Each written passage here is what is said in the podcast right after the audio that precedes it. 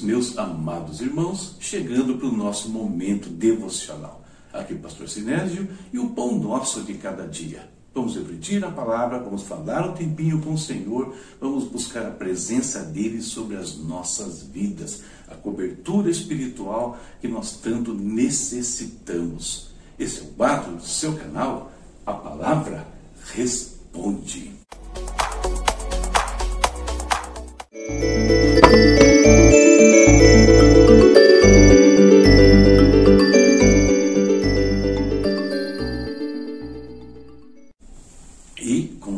fazemos, né? Iniciamos aqui com o nosso momento de oração. Vamos falar com o Senhor. Queridos, e quero orar hoje especificamente, né, dentre todas as coisas que temos clamado aqui todos os dias, orar especificamente sobre essa questão que nós vamos falar hoje, os dardos inflamados do maligno. Pedindo a cobertura do Senhor sobre minha vida, sobre a sua vida, sobre as nossas famílias Deus nos guarde né, de todo ataque das trevas. Às vezes direto, às vezes indireto. Vamos orar. Querido Deus, em nome do Senhor Jesus, nós te bendizemos nesse instante, Senhor. Nós te agradecemos pela vida, Deus. Vida tão preciosa que o Senhor tem acrescentado dia após dia, Deus. Pai, vida essa que às vezes nós desvalorizamos, Senhor e que aprendemos somente dar valor a cada instante dela com o tempo, Deus.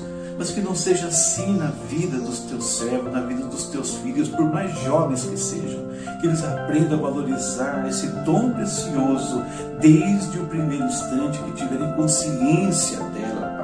Desde já, meu Deus, na sua juventude, eles valorizem Pai, cada momento que o Senhor nos dá e saiba empregar isso de uma maneira inteligente, sábia, Pai. Oh Deus, ajuda os teus filhos, meu Deus amado. Pai, colocamos, como temos feito aqui, diante do teu altar, Deus, todos os enfermos, Pai, todos os que estão de alguma forma é, sendo afetados por uma doença, mal qualquer, por essa pandemia, Deus, estando em casa ou em hospitais ou em UTIs até nós pedimos a tua bênção, que o Senhor intervenha milagrosamente, sustenha a vida dos teus filhos, meu Pai, a vida dos nossos amigos que têm pedido oração, de pessoas, Pai, que nos mandam aqui pedido de oração, sustém, Senhor, em nome de Jesus.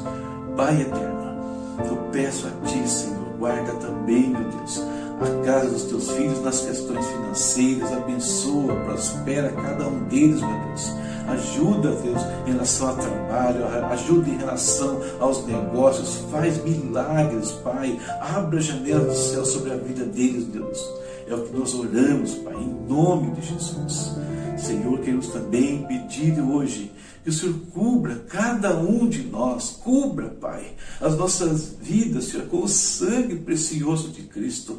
Que os teus anjos se acampem para o redor de cada um de nós aqui também, nos livrando, Senhor, de todo mal, nos livrando de todo ataque das trevas, dos dardos inflamados de Satanás, Pai, todo ardil lançado contra os teus filhos, contra as nossas vidas, caiam por terra, meu Deus. Em nome do Senhor Jesus, nós estejamos abrigados, escondidos sob as tuas asas, meu Pai. Oh Deus, faz isso também em relação ao nosso país, meu Pai. Tão assolado pelas obras malignas, obras das trevas. Os corações estão, Pai, embotados, as mentes estão entenebrecidas, Senhor, em todos os estratos sociais. Traz a libertação, Pai, por isso Usa a tua igreja, Pai. Foi para isso que o Senhor deixou a igreja aqui, para trazer luz dessas trevas, meu Pai. Usa a tua igreja, usa os teus filhos, meu Deus, desperta-os, Pai. Em nome de Jesus, nos ajude a sermos efetivos neste mundo, meu Pai. Muito obrigado por tudo, Senhor. Peço que o Senhor abençoe agora nossa reflexão também na tua palavra. Vem falar, Deus, aos nossos corações nós te pedimos e já agradecemos por tudo que o Senhor tem feito, em nome de Jesus. Amém. Amém. Estamos aqui, né, começando né, a nossa semana, né, e, como é bom poder fazer fazer isso na presença do Senhor. Então vamos lá, vamos meditar na palavra de Deus e ver o que Ele tem para nós hoje. Nossa leitura aconteceu em 1 Reis, né? fechando o livro, capítulos 20, 21 e 22. E separei aqui capítulo 22, 32 ao 34 para nossa leitura.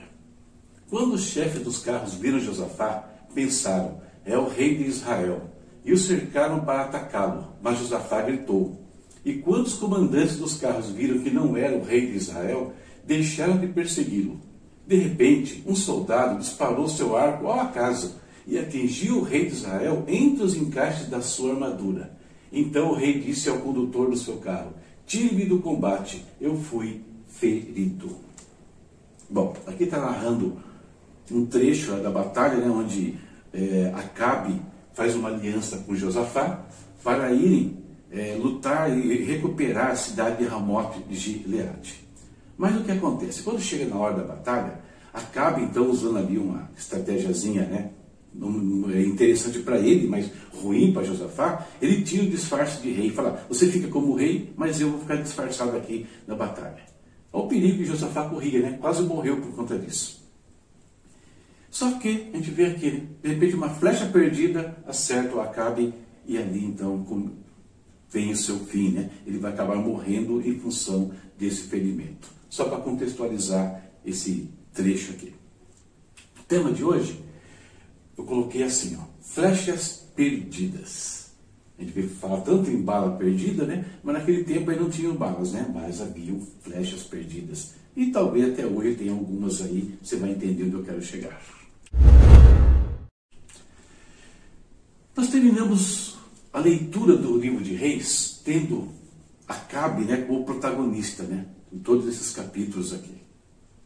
Ele é descrito, queridos, como o pior dos reis de Israel. O pior dos reis. Quando a gente começa a ver o reino dividido com Jeroboão, parece que Jeroboão seria o pior, mas não. Acabe, né, ele supera né, a, a o limite da maldade. E é interessante que aí fica em, em Judá uma referência positiva, que é Davi, e em Israel uma referência negativa, que é Acabe. E fala que o pior ato dele, todos foram ruins para Israel, mas o pior foi casar-se com Jezabel. Por quê? Os dois juntos, né, principalmente motivados por Jezabel, eles levam a Israel a uma ruína espiritual. Deus deu oportunidades para Acabe mudar de vida. Se vê aí, o profeta Eliseu atuava em Israel, esteve com Acabe em alguns momentos, mas nem isso resolveu. Acabe teve contato com Elias, né? nós vimos aí né? também as oportunidades que Deus deu para ele, ele não aproveitou. Um homem sem escrúpulos, ele tinha o menor receio de manipular uma situação ali, conhecido bem a mulher que tinha, Jezabel, para assassinar Nabote e ficar com a sua propriedade um homem ardiloso, nós vimos na leitura, né? Ele vai para uma batalha, ele chama um rei para ajudá-lo, e quando chega na batalha, ele tira o disfarce e deixa o outro como rei. Olha, o que o inimigo ia achar? Quem é o rei de Israel? Estava estranho, com as vestes reais. Então, Josafá também foi bastante inocente né, nesse processo. Então, perceba que Acabe tinha cheia, cheia de estratégias, cheio de ardis, sem escrúpulos, um homem realmente muito mau. Mas no fim, o que aconteceu com ele? Acabou morto, como nós vimos aí, por uma flecha perdida. Né? Ali terminou toda a sua carreira. Comparar, né? Interessante uh, comparar a vida de Acabe com a vida de Davi. Por quê? Porque Davi também sofreu ataques. Ele foi, é, tentaram, Saul tentou, né, matá-lo duas vezes, né, encravar ele com uma lança na parede. Nós vemos isso em Samuel, né? vamos relembrar. Encravarei Davi na parede, né? Saul dizendo, mas Davi desviou-se duas vezes. Depois, Saul tentou encravá-lo na parede com sua lança, mas Davi desviou-se e a lança encravou na parede, e Davi conseguiu escapar. Então percebe, Davi ele foi alvo de lança nem perdida, aqui foi consciente, alguém olhando para ele tentando matá-lo. Né? Aqui três vezes Saul faz isso. E Davi consegue então se desvencilhar daquele ataque. Além disso, queridos, Davi, nós lemos a história aí, ele participou de muito mais batalhas né, do que Acabe e jamais foi ferido né, por uma flecha. Jamais. Ou uma lança. Nem a maior de todas elas, que foi de Golias, teve alguma chance contra Davi. Onde estava a segurança de Davi? No, no, na sua estratégia, na sua capacidade humana? Não, estava na sua relação com o Senhor. Ele andava na presença de Deus e confiava o tempo todo em Deus. Coisas que Acabe ignorou e desprezou né, aí no, no seu dia a dia. Abandonou o Senhor. Ele não aproveitou. Deus quis mudar a vida de Acabe, mas ele não né, demonstrou nenhum é, sinal de arrependimento efetivo que mudasse a vida dele, do palácio e de toda a nação. E essas duas situações nos fazem lembrar os nossos dias aqui. Por quê? Porque nós também vivemos um intenso confronto espiritual. E por mais que a gente derive nas nossas meditações, nos estudos, pregações, volta e meia, nós, nós ouvimos ou falamos dessa guerra espiritual que nós enfrentamos, onde o nosso inimigo todos os dias nos alveja aí com dardos inflamados. Tanto que o apóstolo Paulo, em Efésios 6, ele nos recomenda. Além disso, usem o escudo da fé, com o qual vocês poderão apagar todas as setas inflamadas do maligno. Então somos alvos de ataques também, queridos. Satanás tenta o tempo todo acertar as nossas vidas. E se nós queremos viver em segurança aqui, sabendo que seremos atingidos espiritualmente pelos dardos de Satanás, que ora vem dele diretamente, ora vem daquelas pessoas que se deixam usar por ele, nós precisamos nunca né, imitar a vida de Acabe. Não podemos ser como Acabe, confiando em estratagemas e ardis humanos para nos proteger. Não, nós temos que andar como Davi. Né? Perceba que Davi, mesmo sem uma armadura, em diversos instantes, ele jamais foi atingido por uma flecha. Mesmo sem uma armadura, porque a armadura dele não era humana, não era metal, não era couro, era a proteção do Senhor. É a Ele que nós devemos imitar para termos a certeza que estaremos seguros abrigados debaixo né, das asas do Altíssimo. Flechas perdidas, né, eu coloquei aqui, não acertam os servos de Deus, elas se perdem.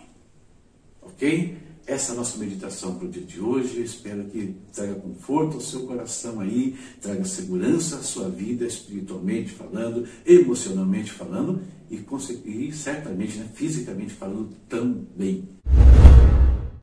Tá bom? É isso aí. Terminamos para amanhã ter leitura, tá bom? Tá aqui, ó. Já começamos o segundo livro de Reis, tá? Vamos para capítulos 1, 2 e 3. E por isso Reis, ela fechou aqui em cima. Não está mais amarelinho. Terminamos Reis, vamos para o segundo livro. E o segundo livro de Reis tem diversos outros livros que estão é, encadeados nele, certo? Então, onde a gente vai começar lendo aqui, nós vamos ler até o capítulo 14, versículo 20, né? Essa primeira etapa. Depois começam a entrar outros livros aí de, outros profetas, profetas maiores, menores, a gente vai intercalar aqui no segundo, de, segundo livro de Reis. Combinado, queridos? Tem recadinho no final, né? Dá uma olhadinha, compartilhe o nosso canal aí. Obrigado para você que nos se inscreveu nesses últimos dias. Vimos aí que algumas pessoas se inscreveram, certamente porque você nos ajudou aí. Obrigado.